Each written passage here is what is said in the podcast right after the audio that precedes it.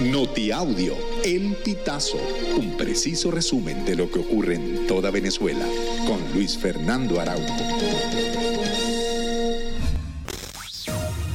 Amigos, bienvenidos a una nueva emisión del Notiaudio El Pitazo. A continuación, las informaciones más destacadas. El alcalde de Eagle Pass, en Texas, emitió una declaración de desastre local ante el incremento en el número de migrantes, en su mayoría venezolanos, que llegan a la ciudad. De acuerdo con algunos reportes, al menos 4.000 migrantes han ingresado al área de Eagle Pass en los últimos días. Aproximadamente 2.000 se encuentran bajo el puente internacional de la zona. El alcalde de la ciudad, Rolando Salinas, indicó que la declaración de desastre local busca mayores recursos para poder atender a estas personas.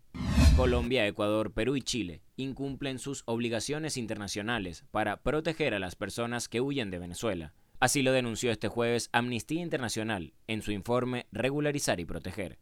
Según detalla el documento, estos cuatro países albergan a casi el 70% de los 7.3 millones de ciudadanos venezolanos que han huido debido a la emergencia humanitaria compleja y las violaciones masivas de derechos humanos que se cometen en el país.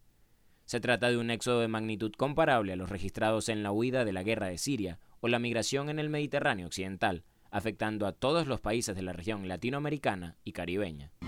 El secretario de Seguridad Nacional de Estados Unidos, Alejandro Mayorkas, anunció la extensión de Venezuela para el estatus de protección temporal por 18 meses, debido a situaciones extraordinarias y condiciones temporales en el país que impiden que las personas regresen de manera segura.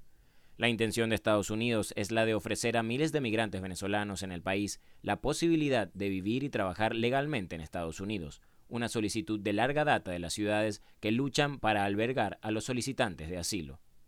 Esta extensión brinda protección temporal contra la deportación, así como autorización de empleo para personas en los Estados Unidos que llegaron antes del 31 de julio de 2023.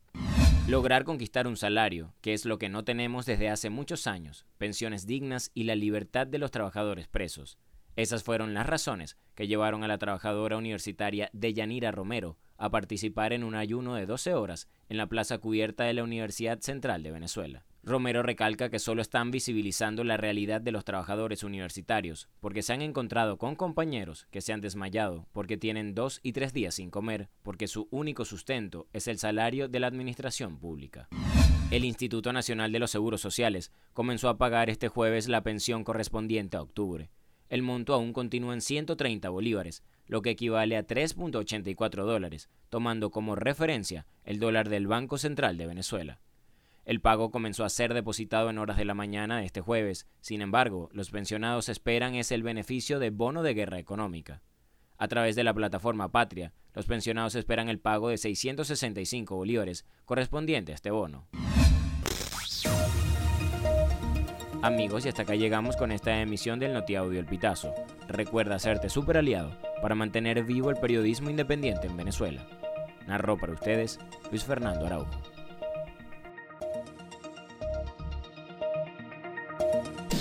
Estas informaciones puedes ampliarlas en nuestra página web elpitazo.net. También recibimos tus denuncias vía SMS o WhatsApp a través del 0414-230-2934.